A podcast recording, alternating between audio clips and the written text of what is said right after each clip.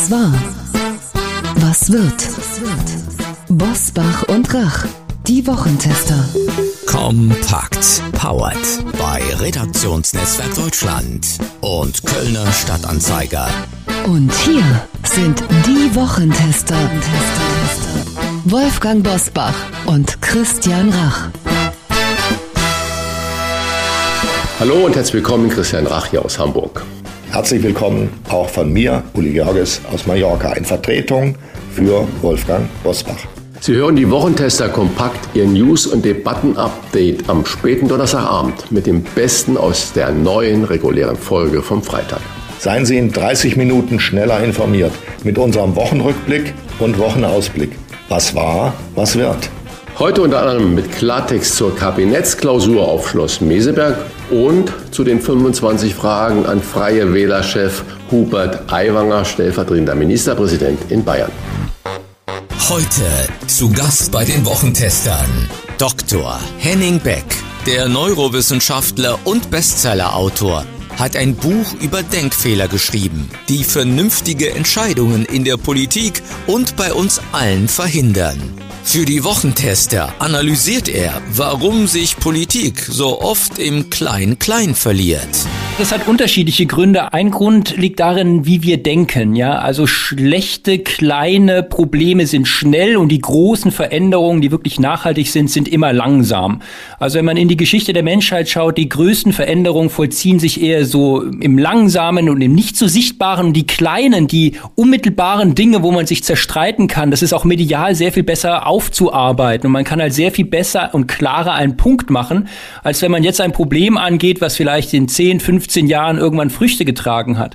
Und wir leben ja in einer Welt, in der die Aufmerksamkeit, die Relevanz sich auf Themen konzentriert, die wirklich auch sehr sichtbar und sehr greifbar sind. Und das ist häufig ein politischer Streit, wohingegen eine politische Einigung, die dann in fünf Jahren irgendeinen Erfolg hat, das ist keine Meldung jetzt. Und das ist halt so ein bisschen dieses Problem des, des politischen Geschäftes. Professor Marcel Fratscher der Ökonom und Präsident des DIW Berlin erklärt auf Basis einer aktuellen Studie, warum die Leidtragenden der AfD-Politik ihre eigenen Wählerinnen und Wähler wären. Und er bewertet bei den Wochentestern das Wirtschaftspaket der Ampelregierung. Werden große Worte benutzt, die größten Bürokratiereformen, die jemals eine Bundesregierung gemacht hat, ist ein bisschen dick aufgetragen. Ähm, es sind richtige Reformen. Abbau von Bürokratie ist dringend notwendig auch wenn das sicherlich jetzt nicht der große Wurf alleine sein wird, denn das er würde viel grundlegende Reformen erfordern und auch bei der Steuerentlastung für Unternehmen ein paar gute Punkte dabei. Ist mir auch ein bisschen zu viel Geld per Gießkanne. Also ist sieben Milliarden Euro ist jetzt auch kein Pappenstiel. Deshalb sind gute Elemente, aber jetzt nicht wirklich die Revolution oder der, der große Durchbruch. Das ist, sind es sicherlich nicht, was die beiden Instrumente schaffen. Die ausführlichen Interviews hören Sie in unserer regulären Folge am Freitag um 7 Uhr. Wie war die Woche? Wolfgang Bosbach und Christian Rach sind die Wochentester. Mehr Disziplin, weniger Zoff und eine bessere Kommunikation auf der Baustelle wie Lindner das beschrieben hat. Und Bundeskanzler Scholz sagte, ja, das wird alles mit Schalldämpfer jetzt nur noch passieren. Gehämmert wird nur noch in abhörsicheren Räumen. Das soll auf der Ebene der Haltungsnoten der bleibende Geist nach Meseberg sein. Inhaltlich betrachtet bleibt ein nachgebessertes Wachstumspaket für Mittelstand und Industrie und mehr Bürokratieabbau. Uli, deine Prognose, kriegt die Ampel nach Meseberg endlich die Kurve? Also echtes Regierung statt immer nur Streit? Oder wird es so sein, dass es dann nur noch intern gestritten wird? Na, wer das glaubt, zieht die Hose mit der Beißzange an. Also ich will nur zwei äh, Gründe nennen, warum das nicht so sein wird. Zum einen gucken die Ampelparteien jetzt nach vorne auf die nächste Bundestagswahl. Die haben ja die Hälfte der Legislatur hinter sich und 2025 äh, wird neu gewählt. Das heißt, jetzt wird, was jetzt passiert, wird alles auch mit der Brille schon der Wahlkämpfer gesehen. Und dann wissen wir, dass sie sich alle aufpumpen werden. Zweiter Grund. Es sind ja wesentliche Themen nicht besprochen und nicht geklärt worden. Beispielsweise die Frage, ob es in Deutschland einen Industriestrompreis geben soll. Da gehen die Fronten quer durch die Ampelparteien, sogar quer durch die SPD. Die SPD ist dafür, der Kanzler ist irgendwie halbseiden bislang eher dagegen, aber könnte sein, dass er noch umfällt, wie auch immer. Also, das geht lustig weiter, keine Sorge. Wenn man das für Unterhaltung hält, was hier geboten wird, geht uns der Unterhaltungsstoff nicht aus. Viele Kommentatoren, auch politische Kommentatoren, haben ja gesagt, inhaltlich war das gar nicht so schlecht, was die dann da zusammen abliefern. Wie bewertest du denn jetzt jenseits der Haltung, ob es noch Streit geben wird oder laut wird, diese inhaltlichen Ergebnisse von Meseberg-Uli? Ich halte sie für dürftig, ganz offen gesagt. Ähm, das Fassbarste sind noch sieben Milliarden Steuererleichterungen für die Wirtschaft. Marcel Fratscher sagt zwar, das sei ganz ordentlich. Ich finde das nicht. Also wenn man die lahmende Wirtschaft wieder in Bewegung setzen will, muss man mehr investieren. Vor allem muss man ein großes Investitionsprogramm auflegen und ein paar Dinge zusätzlich tun. Das ist nicht passiert. Sieben Milliarden Steuererleichterungen verteilt über diverse Steuern. Das wird keine Zündung auslösen. Und Außerdem, ich kann den Bürokratieabbau nicht mehr hören als Thema. Das ist ein Notfallthema für die Politik, wenn Ihnen nichts anderes mehr einfällt, wenn Sie was zum Präsentieren brauchen. Denn Bürokratieabbau wird seit Angela Merkel, und zwar den frühen Tagen von Angela Merkel, immer wieder in allen Koalitionsvereinbarungen hoch und runter gebetet. Und es passiert einfach nicht. Es sind Kommissionen eingesetzt worden und es sind Dinge beschlossen worden und es hat sich nichts geändert. Im Gegenteil, der Berg der bürokratischen Vorschriften steigt immer weiter. Es wird oben drauf gebaut. Der Berg wird immer höher. Und wenn ich jetzt ein Beispiel aus Meseberg höre, dass nämlich Hotelgäste nicht mehr gewältet werden müssen, dann sage ich, man Donnerwetter, das ist ja ganz wesentlich für das Fortkommen von Deutschland. Die schämen sich nicht, uns so etwas zu erzählen. Und als großer Fortschritt wird uns auch verkauft, dass alle möglichen Belege in der Wirtschaft nicht mehr zehn, sondern nur noch acht Jahre aufbewahrt werden müssen. Lieber Himmel, macht's das? Ist das schon der Schritt in die Zukunft? Ich glaube nicht. Also Strich drunter, alles dürftig. Christian, im Windschatten der Kabinettsklausur hat die Ampel eine Erhöhung des Bürgergelds zum 1. Januar 2024 beschlossen. Die mehr als 5 Millionen Bezieherinnen und Bezieher von Bürgergeld bekommen gut 12 Prozent mehr. Für Alleinerziehende beispielsweise steigt das Bürgergeld von 502 Euro pro Monat auf 563 Euro. Christian, deutliche Kritik gab es aus der Union, zum Beispiel von Jens Spahn, der härtere Strafen für Arbeitsunwillige forderte. Und junge Unionschef Johannes Winkel wetterte, die Bundesregierung mache eine Politik für Arbeitslose und nicht für Arbeiter. Was ist dran an dem Vorwurf? Kümmert sich die Politik zu wenig um die arbeitende Mitte? Ja, das ist natürlich komplex und kompliziert. 12 Prozent klingt als Erhöhung, wenn die Gewerkschaften Tarifverhandlungen haben und dann kommt als Ergebnis 12 Prozent heraus, dann jubeln alle. 12 Prozent von 500 Euro, also diese 60 Euro, ist natürlich jetzt nicht die Welt, das muss man so sagen. 12 Prozent von 100.000 Euro sind 12.000 Euro. Und ähm, das sind dann natürlich andere Verhältnisse. Deswegen würde ich jetzt das Bürgergeld gar nicht so hoch machen. Aber worüber man natürlich sprechen muss, sind solche Meldungen äh, wie die Woche in den Tagesthemen, dass das Arbeitsamt äh, vermeldet hat in Nürnberg, dass sie so gut wie keine Vermittlungen von Arbeitslosen mehr irgendwie zustande bringen. Sei es Krankheit, dass die Menschen nicht können, oder diverse andere Gründe. Und wenn man dann nebendran natürlich sieht, dass eine vierköpfige Familie im Schnitt 2300 10 oder 11 Euro Bürgergeld bekommt, dann ist das natürlich zumindest diskussionswürdig. Wie schafft man Anreize, Menschen, die nicht in Arbeit sind, nicht nur über die Anerkennung, die Arbeit, das gute Gefühl, was ja auch Arbeit bringen kann, dieses Selbstwertgefühl, wie, wie schafft man es, darüber hinaus den Menschen Anreize zu geben, zu sagen, kommt doch arbeiten. Die Lösung kann ja nicht sein, dass man sagt, okay, man muss mindestens immer 4.000, 5.000 Euro verdienen.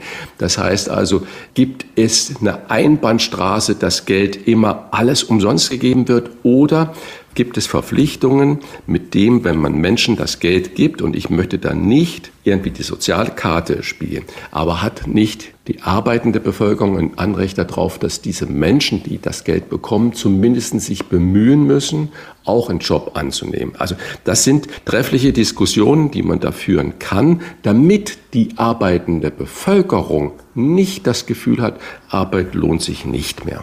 Ja, ich möchte noch eine Ergänzung machen, weil das ist inzwischen fast in Vergessenheit geraten. Alle Deutschen sollten ein Klimageld bekommen, finanziert aus dem Verkauf, aus den Erlösen, die die Bundesregierung aus dem Verkauf von Verschmutzungsrechten im Umweltschutz erzielt hat. Dieses Klimageld wird vorläufig, sollte schon längst ausgezahlt sein, wird vorläufig weiter nicht ausgezahlt. Ich schätze mal, das wird bis nach der nächsten Bundestagswahl dauern. Die ist im Herbst 2025, weil nämlich der Staat es nicht fertiggebracht hat, die Bankkonten der Menschen mit den Datensystemen der Bundesregierung zu verknüpfen, so dass man also auf einen Knopfdruck Geld überweisen kann. Das geht nicht. Daran wird noch gearbeitet. Inzwischen kommt auch noch hinzu, es fehlt Geld. Das Geld aus den Verschmutzungsrechten ist schon verpulvert. So viel zur Sorge um die arbeitenden Menschen, wie überhaupt die Gesundbeterei im Moment ist das, was mir wahnsinnig auf die Nerven geht. Ich habe gerade eine sehr interessante Analyse gelesen, dass Deutschland wirtschaftlich von Frankreich überholt worden ist. Von Frankreich. Frankreich war immer weit hinterher. Inzwischen ist Frankreich weit vorne, hat mehr Auslandsinvestitionen, hat höhere wirtschaftliche Dynamik und Deutschland ist abgehängt. Ich will nur einen Vergleich nennen. Der Strompreis für die französische Großindustrie mit Steuern und Abgaben beträgt gut 15 Euro, genau 15,68. In Deutschland 24,16. 15 gegen 24, das sind die Verhältnisse. Arbeitende Menschen etwas dafür tun, dass die Arbeit erhalten wird, dass investiert wird in Deutschland, dass Arbeit nicht ausgeht, dass wir eine Zukunft haben kann ich nicht erkennen. Uli, ich mache noch eine Ergänzung als Antwort zu deiner Frage an mich. Wir, wir sprechen ja gleich noch mit Professor Marcel Fratscher, Präsident des DIW dem werden wir das natürlich dann auch fragen.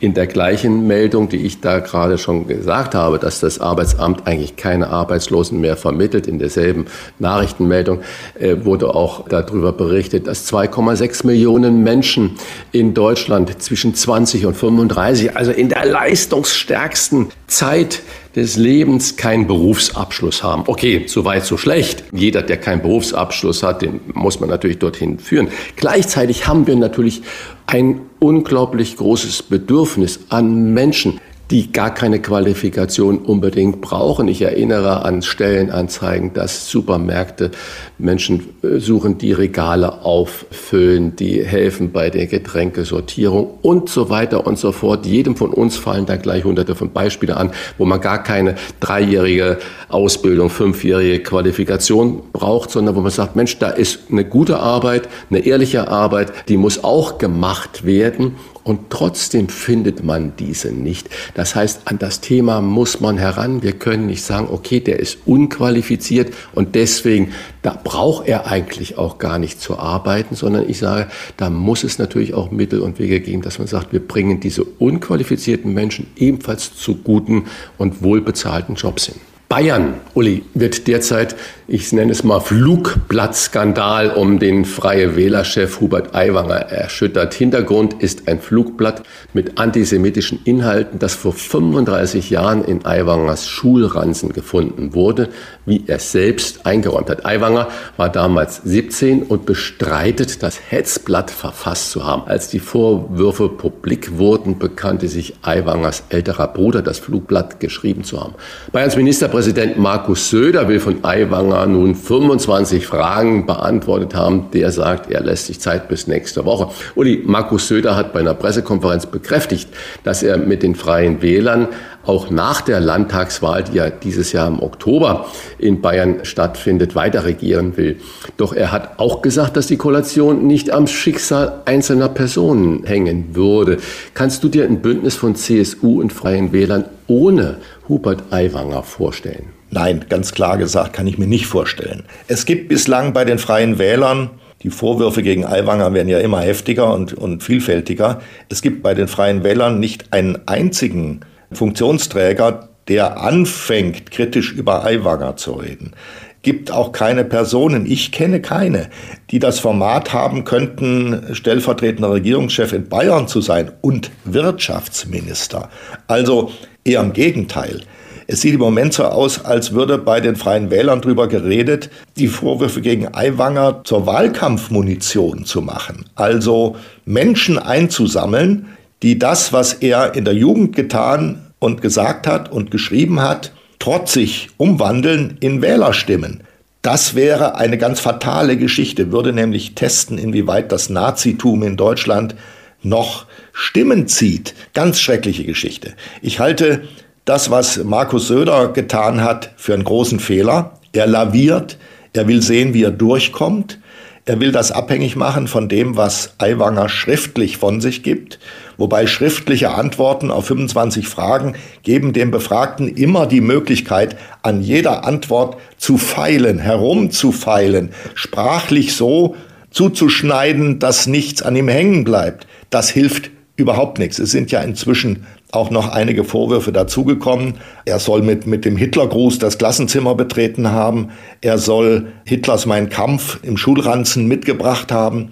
Ich sage eins, weil das manche denken, viele denken, darüber muss man auch reden, sind solche Jugendsünden, der war damals 17, sind die heute noch harte Munition im politischen Kampf? Ich antworte ja. darauf, wenn es weniger wäre, könnte man drüber reden. Aber in dem Flugblatt, um den es hier geht, hat er geschrieben, ausgelobt, einen Freiflug durch den Schornstein von Auschwitz. Das ist eine solche Ungeheuerlichkeit, dass das Hirn, das sowas geschrieben hat, für die deutsche politische Spitzenfunktion nicht mehr in Frage kommt. Und zwar lebenslang. Der kann tun, was er will. Der kann Geschäftsmann sein. Ob er im Staatsdienst noch in Frage kommt, weiß ich nicht. Aber er kann sich auf jede redliche Weise ernähren. Aber stellvertretender Regierungschef in Bayern, in einem großen, starken Bundesland, kann er nicht sein. Ich frage mich auch, was sich Markus Söder da vorstellt. Dieser Wirtschaftsminister Aiwanger, kann der noch darauf rechnen, dass ihm Firmenchefs die Hand geben, dass die ihn überhaupt sehen wollen, dass die auf Fotos mit ihm abgelichtet sein wollen, dass dieser Mann an nationalen und internationalen Konferenzen teilnimmt? Undenkbar. Der Mann muss das Kabinett verlassen und wenn die freien Wähler mitgehen, dann sollen sie eben mitgehen.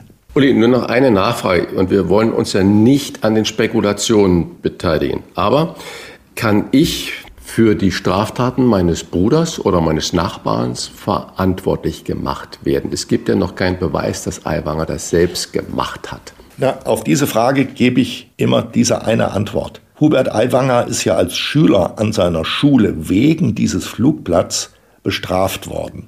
Ja, er ist zur Rede gestellt worden, musste zum Direktor kommen und musste eine Strafarbeit abliefern. Da hat er also nicht gesagt, offensichtlich, das war aber ein anderer oder gar, das war mein Bruder, da wäre nämlich der Bruder geholt worden. Er hat also die Geschichte auf sich genommen damals und vermutlich war die Beweislage so eng damals, dass er gar nicht anders konnte. Wenn das damals so war, frage ich mich, warum man das heute anders zu sehen versucht. Nee, nee, für mich steht fest, dieses Flugblatt, für mich persönlich, hat Hubert Aiwanger verfasst und er hat dann versucht, indem er seinen Bruder nach vorne geschoben hat, den Konsequenzen zu entkommen. Das macht die Sache nur schlimmer. Also, Markus Söder, werfen Sie ihn raus. Der hat in Ihrem Kabinett nichts zu suchen. Der hat in keinem Kabinett etwas zu suchen. Und wenn die freien Wähler an ihm festhalten wollen, sollen sie das tun. Und dann liegt es an den deutschen Wählern, an den bayerischen Wählern, äh, den freien Wählern zu zeigen, was sie davon halten. Ich habe noch eine Nachfrage an euch beide dazu. Markus Söder wartet ja noch auf die Beantwortung der 25 Fragen. Aber es gab Journalisten, die haben den Hubert Aiwanger abgefangen und da hatte er keine Gelegenheit, lange an seinen Antworten zu feilen. Und er hat gegenüber Journalisten gesagt, Zitat, seit dem Erwachsenenalter, die letzten Jahrzehnte, könne er die Hände dafür ins Feuer legen, kein Antisemit, kein Extremist äh, gewesen zu sein.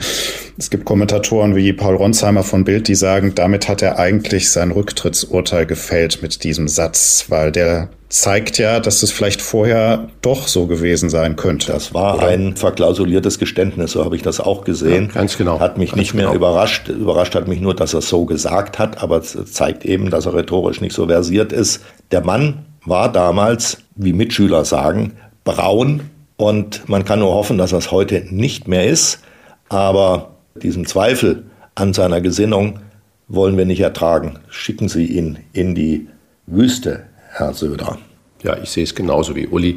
Das ist eigentlich ein Eingeständnis, wenn man sagt, ja gut, in der Jugend, äh, da sagt man das ein oder andere Mal, aber heute als Erwachsener kann ich euch versichern, ich bin ein Menschenfreund.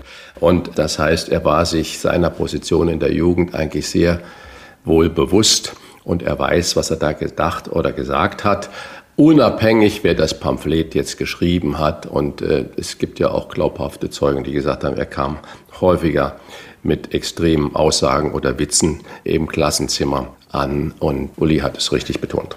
Ja, wir halten fest an dieser Stelle ein klares Urteil von euch beiden. Der Mann soll zurücktreten, aber er möchte das noch nicht. Er hat sich ja nochmal in einem Pressestatement geäußert und sich entschuldigt für die Fehler der Vergangenheit, aber auch nochmal wieder nachgelegt mit den Worten, ich soll politisch und persönlich fertig gemacht werden.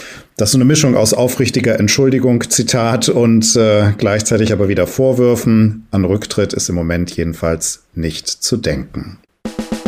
Was wird? Was wird? Wolfgang Bosbach und Christian Rach sind die Wochentester. Und jetzt am Samstag ist Weltbarttag. Christian, man kennt dich glatt rasiert, aber auch bebärtet. Wovon hängt das ab? Mhm. Ich muss erst ja schmunzeln über den Weltbartag, was es alles gibt. Entschuldigung, das ja, finde ja. ich schon ein Weltbartag. Du, das hängt äh, wirklich von Stimmung, vom Wetter, von, von meinem Gefühl ab. Also es ist gar kein modisches Accessoire oder sowas. Ich bin manchmal ist es mir zu viel, mich zu rasieren und dann lasse ich es einfach wachsen und dann gucke ich eines Morgens in den Spiegel und sage weg damit und dann ist das weg. Vielleicht ist es drei Wochen später, vier Wochen später wieder da. Also da gibt es gar keinen Rhythmus und gar keine Regel bei mir. Man kann keine Schlussfolgerungen auf dein erotisches Leben ziehen. Nicht am Bad. Woran dann? Ja, ja, das äh, machen wir gleich, wenn wir auflegen. Sagen unter vier Augen, ja. Gut. Am 2. September vor 20 Jahren, es war damals ein Dienstag, hat die ARD Talkshow Menschen beim Maischberger Alfred Biolex Boulevard Bio abgelöst. Uli, du warst ja häufiger Gast in allen Talkshows und bist auch heute immer noch gelegentlich dort und gibst deinen Senf zu allem. Wenn du heute Fernsehen schaust, aus welcher Talkshow ziehst du denn für dich den größten inhaltlichen Nutzen oder Mehrwert an Info also ich will zunächst mal sagen, dass mir Maischberger heute immer noch sehr gut gefällt, weil die war unter den weiblichen Moderatoren von Talkshows diejenige, die ihre Sendung immer wieder erneuert hat. Sie ist also nicht sitzen geblieben im alten Format und hat den alten Quark immer weitergemacht, mal gelegentlich an einen neuen Tisch, aber ansonsten immer das gleiche Zeug, sondern sie hat sich überlegt, dass sie das verändert. Das hält ja die Zuschauer bei Leben und bei Interesse und bei Laune. Derjenige, der am innovativsten war und auch einen scharfen Bruch begangen hat zu dem, was er früher gemacht hat, ist Markus Lanz. Der hat ja früher durchaus neben Politik auch Unterhaltendes in seiner Sendung gehabt. Und er ist heute sozusagen der Staatsanwalt unter den Talkern, vibrierend vor Aggressivität manchmal, da zittern die Stiefeletten, die er trägt, und er möchte am liebsten gleich zugehen, zuspringen auf den, der ihm da gegenüber sitzt. Auf diese Weise hat er sich sehr gut präpariert, was die Fragen angeht. Er möchte was rausziehen und das gelingt ihm auch öfters. Also, was den inhaltlichen Gewinn angeht, ist Lanz der ertragreichste. Bei den anderen ist es Maischberger in, wie soll man sagen, kultureller Hinsicht. Und die anderen beiden schaue ich nicht mehr, weil die sind für mich witzlos und ergebnislos. Man weiß ja, wen Lanz mag oder nicht mag und wen er dann auch grillen möchte. Ja? Hm. Warum gehen denn Menschen da noch hin und lassen sich grillen? Das ist eine sehr gute Frage. Armin Laschet hat sich da hingesetzt und total blamiert in seinem Kanzlerwahlkampf. Da habe ich mich auch gefragt, also wenn du da hingehst, musst du dich doch irgendwie vorbereiten. Und vor allem finde ich, muss jeder, der sich in so eine Sendung setzt, eine eigene Botschaft mitbringen. Er muss etwas loswerden wollen und nicht nur darauf warten, was er gefragt wird. Es unterliegt einem der zwölf Gesetze der Dummheit, dass Menschen immer wieder hingehen und sich nicht überlegt haben, was ihnen dort passieren könnte. Manchmal müssen sie nämlich damit rechnen, dass sie richtig unter den Pflug genommen werden, ja, und einmal mit der Scholle umgewendet werden. Und mancher der sich in einer großen Krise befindet oder lange nichts mehr zustande gebracht hat oder angreifbar ist, sollte es von vornherein vermeiden, dahin zu gehen. Und wenn er hingeht, muss er sich was überlegt haben, was er auf die zu erwartenden Fragen antwortet. Also es ist meistens kurz geantwortet auf deine Frage die Eitelkeit, wieder mal da zu sitzen. So, und das geht manchmal ins Auge. Ab Dienstag findet in München die 70. internationale Automobilausstellung IAA Mobility statt, die früher ihre Heimat in Frankfurt hatte. Auch ein Klimaprotestcamp ist geplant und mit Aktionen der letzten Generation wird sicherlich zu rechnen sein. Christian, bist du ein leidenschaftlicher Autofahrer? Und der Schlüssellochblick für unsere Hörerinnen und Hörer, mit welchem Auto fährst du? Benziner, Diesel, Hybrid, Elektro? Also ich bin kein leidenschaftlicher Autofahrer. Das heißt ja, ich fahre Auto nicht zum Spaß, sondern ich benutze ein Auto immer noch als Fortbewegungsmittel, wo es öffentlich nur sehr schwer hingehen kann. Und da fahre ich mit einem Hybrid mit einer vernünftigen innerstädtischen Reichweite. Und ich nutze den Hybrid auch. Ich fahre in der Stadt eigentlich 100 Prozent elektrisch. Ich bemängele aber, das muss ich ganz deutlich sagen, die Ladeinfrastruktur extrem. Es ist gerade in städtischen Gebieten absolut nicht ausgebaut. Ich bin hier unten in Hamburg in meinem Büro am Hafen, an der großen Elbstraße, Industriegebiet, Gewerbegebiet. Es gibt keine einzige Ladesäule. Keine einzige Ladesäule. Also ich bin aus Überzeugung da mit dem Hybrid, weil mein Verbrauch hat sich auf 2,8 Liter gesenkt. Ja, ich hoffe, das beantwortet deine Frage, aber ich sehe die Grenzen der Elektromobilität deutlich. Ja, ich muss ein bisschen Leidenschaft hier mit reingießen. Ich gehe gelegentlich mal, sehr gelegentlich, also ein, zweimal im Jahr gehe ich in Berlin in einen großen Ausstellungsraum, wo Oldtimer ausgestellt werden. Die kann man auch kaufen, sind aber im Regelfall nicht zu bezahlen, bis auf die ganz kleinen. Ich bin ein großer Anhänger von alten Autos, weil ich die für viel schöner halte. Ästhetische Meisterwerke als die heutigen Autos. Und das Auto, was mich dort zuletzt wahnsinnig beeindruckt hat, war ein Alfa Romeo aus dem Jahr 1948 drei Jahre nach dem Krieg, 1948. Was für ein herrliches Auto. Und ich habe mir dann erklären lassen, dass der Käufer damals selbst bestimmen konnte, wie die Frontpartie aussieht. Die ist also nach seinen Wünschen gestaltet worden. Und da stand noch ein zweiter daneben, der sah schon deutlich anders aus. Aber mein Gott, so ein Auto muss man nicht häufig fahren, aber gelegentlich bei schönem Wetter mal ein bisschen rumgondeln. Herrlich, herrlich. So, Schluss mit meiner Leidenschaft. Am Dienstag legt der Deutsche Hotel- und Gaststättenverband DEHOGA seine Zwischenbilanz für 2023 vor.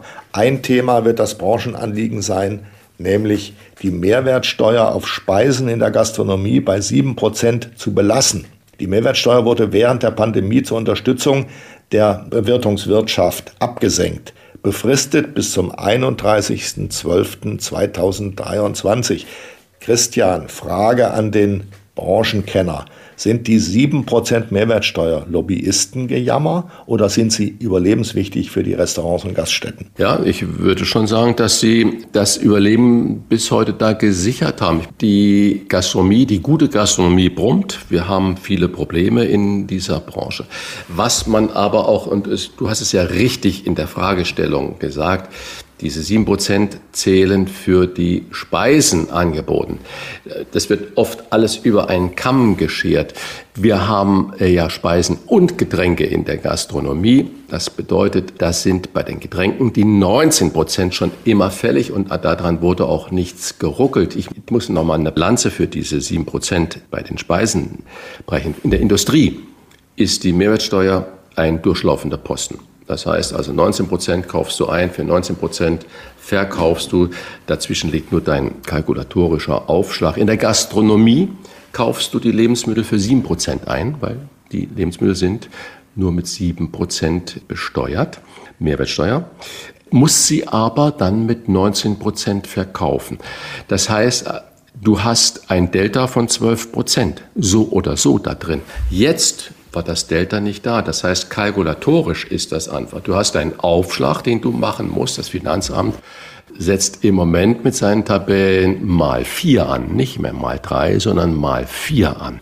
Und wenn du das dann machst, Einkaufspreis mal vier in deiner Kalkulation, das heißt 10 Euro Einkauf mal vier sind 40 Euro.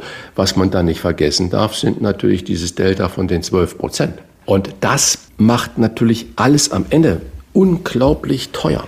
Wenn wir das sehen, dass wir gerade in der Erholungsphase sind, dass viele gastronomische Betriebe andere Arbeitsmodelle, andere Zeitmodelle, andere Entlohnungsmodelle auf den Weg bringen, um diesen Job in der Gastronomie wieder attraktiv zu machen, Arbeitsbedingungen zu schaffen, wo es für junge Leute, auch für Familien, egal ob Mamas oder Papas, wieder möglich ist, in dieser tollen Branche zu arbeiten, habe ich Befürchtungen, dass durch die wieder zurücksetzen in den normalen Regelsteuersatz es doch viele Jobs kosten wird. Und nur mal eine Zahl, geschätzt wurde vom Finanzministerium, dass diese Herabsenkung der Mehrwertsteuer von 19 auf 7 Prozent den Staat zwischen 3 und 3,5 Milliarden Euro gekostet hat. Wenn das jetzt 20, 25 Milliarden gewesen wäre, würde ich sagen, hoppla, das ist ja eine Subvention, über die äh, muss man wirklich streiten, ob die sinnvoll ist.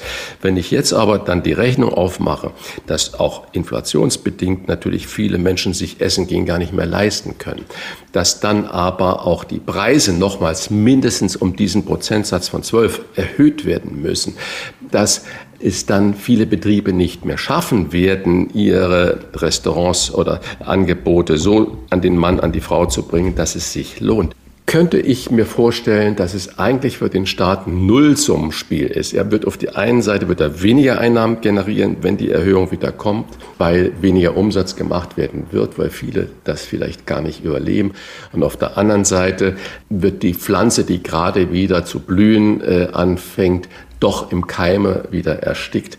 Also ich würde von außen raten, lasst das bei den sieben Prozent für die Speiseabgabe. Die Getränke sind sowieso 19 Prozent und noch ein weiteres Argument. Jeder Bäcker, jeder Metzger, jeder Laden to go, der aber trotzdem vor seiner Haustür noch kleine Bänke da stehen hat äh, und den Mittagstisch anbietet, der zahlt sowieso nur 7%. Also das hinkt alles, dieses Mehrwertsteuer, Umsatzsteuerproblem ist riesig und wäre ein eigener Podcast äh, eigentlich zielführender. Ja, lieber Christian, muss ich noch mal einen Satz anflechten. Ich stimme dir sehr zu. Ich fürchte, wenn das wieder auf 19 Prozent ginge, wären viele Lokale so teuer, müssten so teuer sein, dass sich Normalverdiener, Kleinverdiener nicht, nicht mehr, leisten können. Das genau. kann nicht der Sinn der Sache sein. Und deswegen glaube ich, dass es für den Staat ein Nullsummenspiel ist. Also ich bin gegen die Subventionitis, äh, die überall stattfindet, aber ich glaube, dass es in dem Falle ein echtes Nullsummenspiel ist, dass es eigentlich sehr viel kaputt machen würde. Noch eine überraschende Sache, mein lieber Uli, am Donnerstag wird in Hamburg der 14. Deutsche Radiopreis vergeben. Nicht das ist überraschend, sondern überraschend ist, dass es zum ersten Mal nicht Barbara Schöneberger moderiert, sondern die wunderbare, ich schätze sie sehr, Katrin Bauerfeind. Eine Gala ohne Schöneberger, kann das überhaupt was werden, Uli? Ah, herrlich. Wunderbar. Auf diesen Tag habe ich gewartet. Ähm, das war einfach zu viel, ehrlich gesagt. Also, wo die Frau, natürlich macht sie Geschäfte, wo sie Geschäfte machen kann, aber wenn sie dann auch noch mit Jauch und Gottschalk bei RTL gemeinsam auftritt in einer überaus dämlichen Unterhaltungssendung, dann sage ich mir, Schöneberger, achte auf dich und achte auf dein Image. Nun weiß ich nicht, warum sie da nicht moderiert. Ob sie nicht angefragt worden ist oder ob sie nicht konnte, spielt aber keine Rolle. Mal rausgehen aus der Schöneberger Inflation ist nur gut. Und es gibt ja nicht nur Katrin Bauerfeind als äh, Alternative, es gibt ja auch noch andere Frauen oder Männer. Ja, Anke Engelke zum Beispiel. Ist Warum müssen es eigentlich Oder Caroline Kebekus, die sind alles wunderbare äh, ja, Moderatoren. Wie auch immer. Jedenfalls freue mich drauf.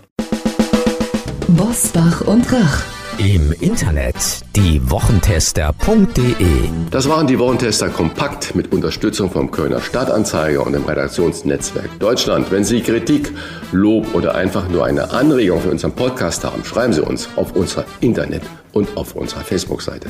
Fragen gerne per Mail an kontakt@ diewochentester.de und die Wochentester schreiben wir zusammen. Wenn Sie uns auf einer der Podcast-Plattformen abonnieren und liken, freuen wir uns ganz besonders. Die neue reguläre Folge hören Sie am Freitag um 7 Uhr. Danke für Ihre Zeit. Was war?